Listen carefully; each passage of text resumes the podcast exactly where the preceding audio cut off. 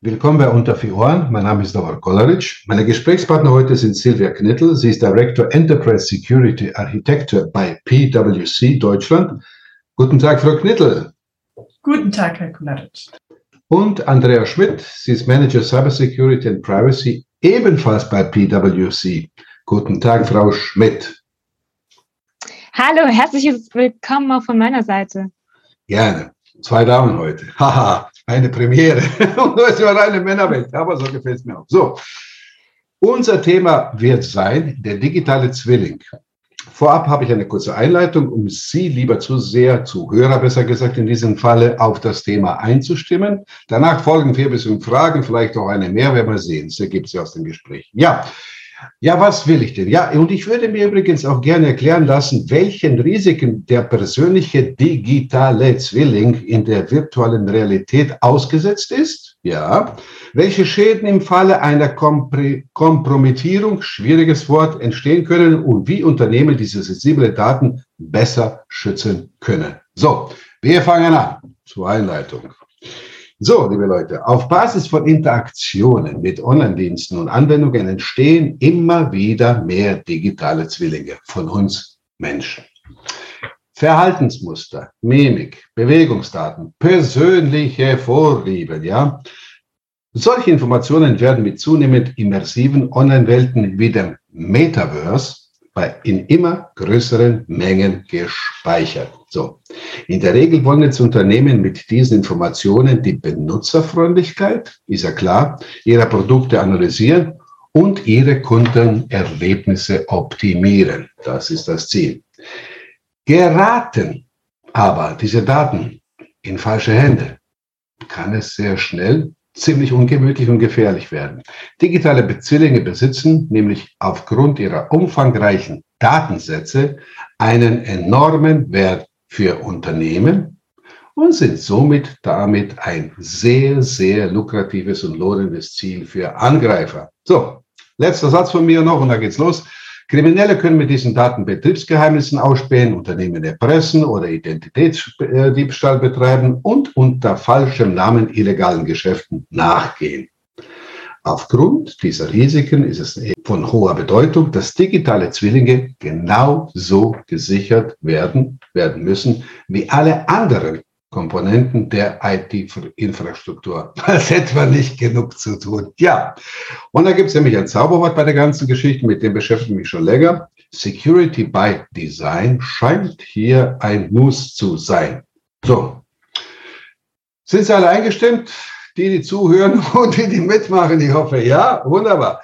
So, meine Damen, ich schmeiße jetzt die erste Runde, Frage in die Runde. Ich kann sie Gott sei Dank sehen. Und dann entscheidet ihr mal so spontan, wer darauf antworten will. Also, Frage Nummer eins. Doink. Was ist unter einem digitalen Zwilling, also ein Digital Twin, wird es auch genannt, zu verstehen, beziehungsweise welche Unternehmenswerte können als digitaler Zwilling modelliert werden? So, wer möchte, wer will, wer darf. Das übernehmen gern ich, Silvia Knittel, also auch nochmal Hallo in die Runde. Sie hatten es eingangs schon sehr gut äh, auch äh, um, umschrieben. Digitaler Zwilling ist ein digitales Modell oder ein Replikat eines physischen Objektes. Und das kann ein Mensch sein, das kann aber auch eine Immobilien sein, eine ganze Stadt oder eine Produktionsanlage. Und die Idee dabei ist, dass echte Objekte genau wiedergegeben werden das hat schon früh angefangen, schon in den 1960ern, und das hat jetzt einen Hauch von Science Fiction, hat die NASA Versuche gestartet, die Simulation physischer Modelle von Raumfahrzeugen zu verbessern. Das war quasi die erste praktische Anwendung des Konzepts des digitalen Zwillings, kam von der NASA, die hatten aber damals den Begriff digitalen Zwilling noch nicht erfunden.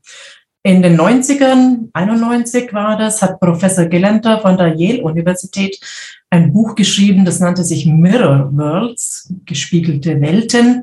Und er beschreibt darin, Sie, Sie nicken gerade, es scheint, dass Sie das Buch kennen, der beschreibt diese Mirror Worlds als Softwaremodelle mit einem Stück Realität. Die Informationen, und Sie hatten ja auch gerade gesagt, Daten sind sehr wichtig, fließen von außen in das Modell, und zwar so viele, dass diese Modelle die Realität nachahmen können. Mhm. Und er schreibt dann auch, dann kann es eine Mirror World zum Beispiel von einem Krankenhaus geben. Und dann hätte diese Mirror World die Software von jedem Patienten, Doktor äh, sogar vom Krankenbett quasi eine, eine digitale Zwillinge, digitale Repräsentanz. Und da werden dann Sensoren eingesetzt und sehr wichtig ist das Thema Daten und die, die, die Buchführung, die Datenhaltung. Und Patienten haben dann, er nannte das einen Software-Doppelgänger. Und der Begriff Digital Twin wurde dann tatsächlich in 2010 von der NASA geprägt. Also ab dann wurde der Begriff Digital Twin auch so genannt. Und wozu hat man die? Also digitale Zwillinge hat man zu dem Zweck, analoge Probleme mit digitalen Lösungen zu adressieren, weil diese Modelle Echtzeitdaten verwenden aus Systemen, aus Prozessen und dann werden Technologien eingesetzt wie Simulation, Datenmodellierung, äh, Augmented Reality, also erweiterte Realitäten, künstliche Intelligenz, maschinelles Lernen, um künftige Leistungen vorherzusagen oder um effektive Entscheidungsfindungen zu ermöglichen. Und gerade diese Rückkopplung zwischen diesem realen Objekt und dem digitalen Zwilling und dann das auch noch möglichst in Echtzeit, sowie die ganzen Technologien, Simulation, künstliche Intelligenz und so weiter, unterscheidet so einen digitalen Zwilling von digitalen Schatten. Und die Bandbreite der Einsatzmöglichkeiten ist vielfältig. Also Sie hatten vorhin gesagt, das Thema Kunden, digitale Zwillinge von Kunden. Äh, Im Bereich Smart Cities gibt es Einsatzszenarien, wo man Städte, Immobilien äh, simuliert, Produktionsprozesse. Und am Beispiel des äh, Digital Customer Twins, also Kundenzwillings, das könnte auch ein Motor dieser Entwicklung werden, mhm. wirft aber dann auch gleich wieder drängende Fragen, Sie hatten es auch schon gut gesagt, in Richtung Datenschutz und IT-Sicherheit auf. Möchte noch was sagen oder darf ich mit der zweiten Frage fortfahren? Sie, Sie können gerne eine Frage anschließen. Ja, das hört sich jetzt alles super an. Ich meine, ich, jeder weiß, dass diese digitalen Zwillinge, die gibt es ja überall, die gibt es auch in, in, unterschiedlichen Leveln. Die meisten kennen sie bei Facebook, Sync oder weiß was, LinkedIn, bei Personalausweis, Gesundheitskarte und so weiter und so fort. Und jeder digitale Zwilling, den wir quasi draußen erzeugen, der erfordert auch unterschiedliche Sicherheitsstufen. Die einen sind niedrig und die anderen sind ziemlich hoch. Ja klar, wenn es um Produktionsanlagen geht, da muss man ein bisschen mehr dafür tun. So, es hört sich super an, aber, aber, meine Damen, welche Risiken können jetzt beim Einsatz von digitalen Zwillingen auftreten? Wer will, wer mag? Hm, da führe ich gerne auch fort. Und wie gesagt, ich sehe auch die Chancen. Also es gibt vielfältige Einsatzmöglichkeiten. Jetzt bin ich und meine Kollegin Andrea Schmidt natürlich aus dem Bereich Cyber und Privacy. Und deswegen müssen wir natürlich auch gucken, welche Risiken können da auftreten beim Einsatz von digitalen Zwillingen. Und da sehen wir durchaus ein Missbrauchpotenzial, gerade weil so viele Daten auch im Spiel sind. Die Nachahmung echten Nutzerverhaltens, Social Engineering Angriffe oder Deepfakes etwa sind potenzielle Angriffsszenarien. Also wir hatten jetzt dieses Jahr im Mai die digitalen holographischen Zwillinge der Popgruppe ABBA gesehen. Das war ein gutes Beispiel, wie man so digitale Zwillinge, Avatare einsetzen kann in der Musikbranche zum Beispiel. Äh, ich mit meiner Kollegin Andrea Schmidt und Ihnen, wir sind heute hier in diesem Podcast äh, zusammen und allein durch diesen Podcast und vielleicht, wenn wir auch andere Sitzungen gemeinsam haben, können Sie weiß, von uns Material Ich weiß, was kommt. abgreifen. Also auch ja. Sie haben jetzt meine Stimme. Sie zeichnen uns ja auch gerade auf. Sie, Sie sehen uns jetzt auch. Sie sehen rudimentär unser Bewegungsmuster. Also auch da sammeln Sie jetzt schon, das jetzt war nicht absichtlich, sondern bewusst Daten, die auch ein Angreifer nutzen könnte, um potenziell digitale falsche Zwillinge oder Deepfakes von uns konstruieren zu können. Mhm. Und deswegen entsteht auch daraus wieder Missbrauchspotenzial und Deepfakes hat man auch schon gesehen in den Medien. Mhm. Wenn der falsche und möglicherweise bösartige digitale Zwilling jetzt von mir Sie jetzt im Nachgang zu einer virtuellen Sitzung einlädt, Sie, Sie, Sie, Sie kennen unser Aussehen, ja. Sie kennen meine Stimme und Sie jetzt irgendwas verleitet, so, hm, überweisen Sie mal hier hier Geld hin. Zum Beispiel. Also wir hatten in der Vergangenheit gab es ja schon die Betrugsmasche mhm. CIO-Frauds, wo sich Angreifer hatten sich als Geschäftsführer, Manager oder Chef ausgegeben, um Mitarbeiter dazu auffordern, irgendwie mal äh, auf die Schnelle irgendwo Geld hin zu überweisen. Die technischen Mittel waren da nur eine E-Mail oder Telefonat. Und jetzt durch diese Thematik digitaler Zwilling ist natürlich das Portfolio, aus dem auch Betrüger äh, sich bedienen können, deutlich erweitert. Äh, ja, äh, ich meine, das ist echt ein interessantes Thema und ein interessantes Parkett für alle möglichen Hacker, semi-professionelle, professionelle, aber auch, liebe Leute, vergesst nicht, da mischen auch mal so manche Staaten mit und wir haben ganz andere Ressourcen, da in den Honigtopf zu langen und da wird's ja richtig heftig. Was frage ich denn jetzt als nächstes? Ja, mal, jetzt mal ganz ehrlich, was können jetzt Unternehmen, es hört ja jeder zu und denkt sich, ja wunderbar, was Sie da erzählen, aber was kann ich denn persönlich als, als CIO oder Geschäftsführer, großes, kleines Unternehmen, was kann ich jetzt tun, um den ganzen Risiken von diesen komischen digitalen Twins, von digitalen Zwillingen entgegenzuwirken? Was muss ich machen? Ja, also wenn der digitale Zwilling erschaffen ist und er Dritten zur Verfügung gestellt werden soll, stellt sich zunächst die Frage, ob er rechtlich davor geschützt werden kann, dass er vervielfältigt wird und dass relevante Informationen daraus ausgelesen werden. Mhm. Ähm, die Antwort mhm. ist nicht trivial. Ähm, der Digital Twin, äh, der dem Digital Twin zugrunde liegende Programmcode ist äh, im Sinne des Urheberrechts geschützt. Dieser Schutz erstreckt sich aber nur auf den konkreten Programmcode. Der Algorithmus und das Design äh, sind jedoch von diesem Schutz nicht erfasst. Ähm, dennoch ist die grafische Repräsentation des digitalen Zwillings schutzfähig nach dem Urheberrecht und zwar als Lichtbildähnliches Werk. Neben diesem rechtlichen Schutzaspekt können wir weitergehend uns mit den technischen Maßnahmen befassen, um den Risiken entgegenzuwirken, beziehungsweise den Einsatz digitaler Zwillinge sicher zu gestalten. Aus meiner Sicht ist es ganz wichtig, dass die Unternehmen nicht überstürzt mit Produkten, welche keine Sicherheitsmechanismen in der Produkt-DNA eingebettet haben, an den mhm. Markt gehen. Sie hatten es ja in der Intro bereits erwähnt, Security by Design. Das sollte das wegweisende Konzept sein. Damit wird Sicherheit als Anforderung in den gesamten Development-Prozess einbezogen. Von der Planung über die Entwicklung bis hin zu Testläufen und der Fertigstellung werden potenzielle Cyberrisiken stets berücksichtigt. Sicherheit wird so zu einem integralen Element des fertigen Digital Twins.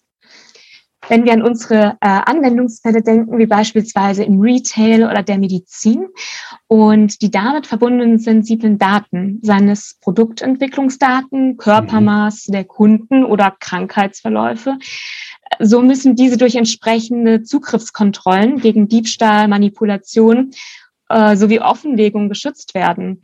Ein äh, ganzheitliches und modernes Identity and Access Management ist hierbei ein ganz unerlässlicher Pfeiler.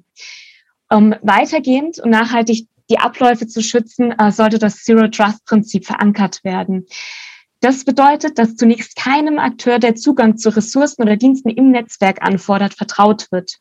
Mhm. Ähm, dahinter steht ja die Überzeugung, dass Unternehmen ihren Anwendungen, Mitarbeitenden oder auch Kunden weder innerhalb noch außerhalb der Unternehmensgrenzen vertrauen sollten. Alle Anfragen für Zugriffe auf Unternehmensdaten werden geprüft, kontrolliert. Jeder Zugriff wird authentifiziert. Das Ganze beruht auf konstantem Monitoring äh, über alle Ebenen einer Enterprise Security Architecture von den Daten, Geschäftsapplikationen bis hin zur IT-Infrastruktur, Schnittstellen sowie über die Prozesse Ende zu Ende ist zu äh, bewerten, auf welchen digitalen Mechanismen Vertrauen basiert bzw. gewährt werden soll.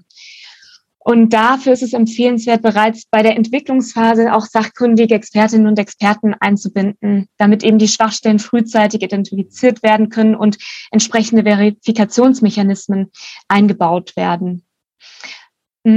Ein anderer Aspekt ist das Thema Awareness für Social Engineering, denn die Mitarbeiter müssen auch hinsichtlich der Informationssicherheit geschult werden für Cyberangriffe, äh, entsprechend sensibilisiert werden. Denn äh, auch der menschliche Faktor ist äh, in diesem ganzen Themenfeld ganz entscheidend. Äh, ob dann Cyberattacken wie Phishing, der gerade erwähnte CEO-Fraud oder Tailgating erfolgreich sind. Ähm, ja, ist es dann dennoch passiert. Der Mitarbeiter hat auf den Link in der betrügerischen E-Mail geklickt und es wird dadurch die Installation einer Malware ausgelöst. Äh, so ist es von großem Vorteil, wenn das Unternehmen stets Backups durchgeführt und diese auch gesichert hat. Und somit könnten die Daten für die digitalen Zwillinge, welche gegebenenfalls durch Ransomware verschlüsselt wurden und nun die Unterstützung von geschäftsrelevanten Entscheidungen nicht mehr zur Verfügung steht, anhand der Backups wiederhergestellt werden. Also wir hätten noch zahlreiche weitere Tipps, äh, wenn wir weitergehen, dann das Verhalten auch in virtuellen Umgebungen denken und den Schutz der User Metaverse. Aber ich denke, das würde jetzt den Podcast sprengen. Aber wissen Sie, das, was Sie jetzt alles erzählt haben, Sie haben auch den Begriff Identity Access Management erwähnt. Ich weiß es von diversen Anbietern, dass das Thema so schleppend ist, ohne Ende, und dass die eigentlichen potenziellen User, Nutzen, Kunden, Interessenten, keine Ahnung, was sonst noch irgendwie, das Thema so unsexy und so langweilig finden. Die wissen, es steht auf der Prioritätenliste nach oben, wird immer wieder aber nach hinten geschoben und gesagt, heute kein Bock, vielleicht nächste Woche. Das Thema ist wichtig, aber keiner will so richtig ran. So. Da könnte ich gerne noch eine Ergänzung machen. Ja, machen Sie. Ich habe ich hab als Administratorin angefangen, genau auch im Bereich Identity and Access Management. Äh, es wird sehr gerne auf die lange Bank geschoben, weil ja. Identity and Access Management ist nicht nur ein Technologiethema. Klar, ich brauche Technologie dafür, aber es geht um Identitäten und dann frage ich immer, welche Identitäten? Ja, alle. Das sind die Mitarbeiter, das sind die Lieferanten, das sind die Maschinen und wir sind ja hier im Kontext digitaler Zwillinge, also auch die, die Identitäten der digitalen Zwillinge und dann das Thema Access. Access worauf? Ja, auf potenziell alles. Und damit hat man schon eine Art Transformationsprogramm, an der Backe, sage ich dann immer, ja, ja. wo man mal durch die ganze Organisation muss und die ganze Organisation umkrempelt und dann ist so relevant, dass man mit dem Business spricht und sagt, wie sollen denn die Berechtigungen ausschauen, wer darf denn was? Und das ist ein sehr umfangreiches Programm, wenn wir von Bereich Identity Access Management sind. Tools helfen, aber wichtig hierbei ist auch dieses Transformation mitzugestalten. Wissen Sie, was ich glaube? Leonardo da Vinci hat schon damals gesagt, es war ein paar Jahrzehnte zurück, ja. Mit allen Lösungen kommen noch mehr Probleme. Und wahrscheinlich ist es bis heute, hat sich das so eingetrichtert in den Birnen der, der, der Verantwortlichen, dass sie denken, ja gut, ich weiß, wichtig, haben sie super gut erklärt, aber es wird immer auch zur Seite geschoben. Nun gut, ich werde die Welt nicht ändern können, das ist ja euer Job. So, ähm, letzte Frage, ne, eigentlich vorletzte, mir ist gerade noch eine eingefallen. Welche Potenziale bieten jetzt digitale Zwillingen für die IT-Sicherheit? Das ist schon natürlich eine super spannende Frage. Wir hatten jetzt gesagt, digitale Zwillinge für Kunden, für Geräte, für Produktionsprozesse. Ja, ja. Aber jetzt mal die Frage, wie kann man denn digitale Zwillinge in der IT-Sicherheit selber einsetzen? Ja. Und da sehen wir auch durchaus auch Chancen, weil ähm, in der Praxis sind digitale Zwillinge äh, nicht nur auf den Schutz durch andere Technologien angewiesen, wie es meine Kollegin Andrea Schmidt gerade erklärt hat. Äh, Security and Privacy by Design und hat die verschiedenen Themenbereiche angesprochen, äh, die da relevant sind, sondern können auch selber als Teil zur IT-Sicherheit beitragen. Also der Beitrag, den digitale Zwillinge leisten können, äh, zum einen durch eine Modellierung von der Sicherheitsinfrastruktur mittels künstlicher Intelligenz, Machine Learning und dadurch können Organisationen auch neue Perspektiven auf potenzielle Schwachstellen erlauben und frühzeitig Angriffsversuche äh, dann äh, zu reagieren. Also ich äh, diskutiere gerade mit der Organisation, die sagen, ja, digitale Zwilling von Immobilien, die ich verkaufe, ja, lade ich da nicht die Diebe ein, dass die sehen, wo sie einbrechen können. Aber nein, man kann ja auch schon vorher das Thema Security by Design, dass wir gucken können, wie können Immobilien designt werden, dass es Diebe nicht leicht haben, um einzugreifen. Also von daher den Einsatz eines digitalen äh, Zwillings, um Angriffe äh, zu verhindern. Und deswegen können Sicherheitsverantwortliche verschiedene Anwendungsfälle in der virtuellen Umgebung überwachen, analysieren, testen. Mehr noch, also Echtzeitdaten können dann auch dabei helfen, Bedrohungen zu erkennen, bevor sie eintreten und effektive Strategien für die Schadensbegrenzung entwickeln. Und gerade diese vielfältigen Einsatzmöglichkeiten bieten sich dann an, über verschiedene Instanzen hinweg Vertrauen zu schaffen und konstant äh, hohes Sicherheitsniveau zu etablieren. Und unserer Meinung nach äh, zahlen sich dann die Investitionen aus, wenn man die in die Prävention von Sicherheitsvorfällen steckt. Äh, das kostet langfristig weniger als die Schaden und das sehen wir dann auch, was für Schäden äh, durch Attacken, erfolgreiche Attacken eintreten. Äh, das heißt, diese Investitionen zahlen sich auf. Und nur ein Beispiel, Automobilhersteller zum Beispiel können auch so digitale Twins nutzen, um das reale Fahrzeug zu überwachen, analysieren und so ein digitaler Zwilling eines Fahrzeugs, da gibt es auch äh, Regularien der UNCE dazu, dass dann auch wieder guckt, die Integrität, Authentizität, der im Fahrzeug vorhandenen Software nachvollziehen, dass Software-Updates frühzeitig verifiziert und validiert werden und zum Beispiel äh, Cyberangriffe simuliert werden. Also von daher sehen wir durchaus auch Potenziale, das Konzept des digitalen Zwillings wieder auf die IT-Sicherheit mhm. abzuwenden.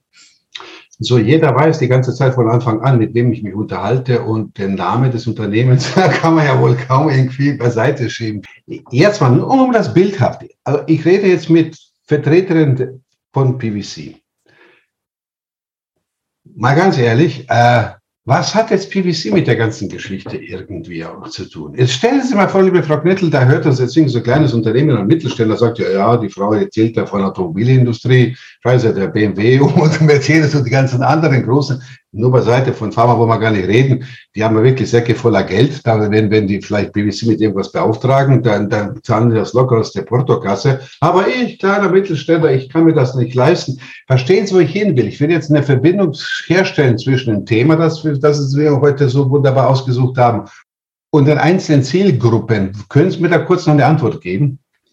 Okay, also wir als PwC beraten natürlich auch kleine Organisationen. Also nicht, weil Sie jetzt unseren Namen gelesen haben, heißt das nicht, dass wir nicht auch kleine Organisationen beraten. Und gerade meine Kollegin und ich, wir sind aus dem Bereich Cyber und Privacy, Sicherheit, Enterprise Security Architecture. Und wir helfen Organisationen, dieses Konzept, dieses Security by Design, Privacy by Design vorher mit einzusetzen, um daher präventiv ihre eigene Sicherheits Organisation und Sicherheitsarchitektur zu verbessern. Gibt es noch eine Frage, auf die Sie gewartet haben und der Kerl stellt sie euch nicht? Oder wurde alles gesagt? Also eine Ergänzung noch, auch weil, weil wir es gerade von dem Apothekengang haben, ne? was sollen sich denn die Unternehmen an ähm, Medikamenten holen, um ja. sich abzusichern? Ne? Also wir erleben das hier durchaus ähm, in den letzten äh, Jahren durch viele Interessensgruppen und Communities an etlichen Standards und Frameworks gearbeitet wird. Mhm. Und ähm, an der Stelle kann ich zwei ähm, Organisationen auch mal nennen, die ich als sehr engagiert empfunden habe. Das ist zum einen das Metaverse Standards Forum. Ähm, das koordiniert Anforderungen für Organisationen, äh, die selbst eben Standards entwickeln und äh, konzentriert sich auf ganz pragmatische Ansätze wie mhm. Prototyping, Open Source Tools und Hackathons, um das Testen von den Standards zu beschleunigen. Und ähm, die befassen sich wirklich dediziert mit dem Thema äh, Digital Twins und Avatare bis hin zu IoT. Und ähm, da finde ich es auch spannend, diese exponentielle Wachstum von noch im Juni diesen Jahres 35 Gründungsmitglieder bis mittlerweile ähm, stand äh, November 1700 Organisationen, äh, die Teil an diesem Forum haben. Des Weiteren ist mir die XR Safety Initiative, abgekürzt XRSI, bekannt, die 2019 von einem Cybersicherheitsexperten gegründet wurde. Und ähm, die haben beispielsweise äh, kürzlich dieses XRSI Privacy and Safety Framework veröffentlicht, welches auch in gewisser Weise schon zum Diskussionspunkt zwischen verschiedenen Stakeholdern im Metaverse und Regulierungsbehörden wurde. Mhm. Und die nehmen sich dem Thema an, Datenschutz und Sicherheitsprobleme zu adressieren, aber auch dem Thema Schutz von Kindern. Und ähm, von der ISO wurden auch zahlreiche ähm, Normen in dem Kontext und Standards kreiert, auch von dem IEEE im Kontext mhm. an Blockchain-Anwendungen, Virtual Reality-Content. Dann gibt es in Deutschland Rechtsstreitigkeiten, die ich ähm, beobachtet habe, Aufrufe zur Anpassung der DSGVO. Ähm, weil da nämlich dann auch ne, mit Blick auf die äh, Informationsverarbeitung im Rahmen des digitalen Zwillings Fragen aufkamen nach dem Recht auf informationelle Selbstbestimmung und ähm, dem Thema ähm, Informationsverarbeitung von natürlichen Personen, Vorgaben zur DSGVO, die eingehalten werden müssen, Einwilligungen. Und da hat eben auch ähm, im Metaverse das Thema Datenverarbeitung eine ganz neue Dimension angenommen. Definitiv, Und ja, ich finde diese Entwicklung von internationalen einheitlichen Standards ist ein ganz wichtiger Schritt, um eine tatsächliche Grundlage auch für, für unsere erweiterte ähm, DSGVO dann zu schaffen für das Metaverse. Mhm. Ähm, die vielen Standards stellen eine Möglichkeit da, auch das Ganze offen und integrativ zu gestalten. Ähm, es ist aber ganz, ganz wichtig, dass auch jetzt wirklich schnell rechtliche Grundlagen geschaffen werden, die dann im Metaverse als verbindlich geltend durchgesetzt werden können. Gut, Frau Knittel, Frau Schmidt, ich danke Ihnen für das Gespräch.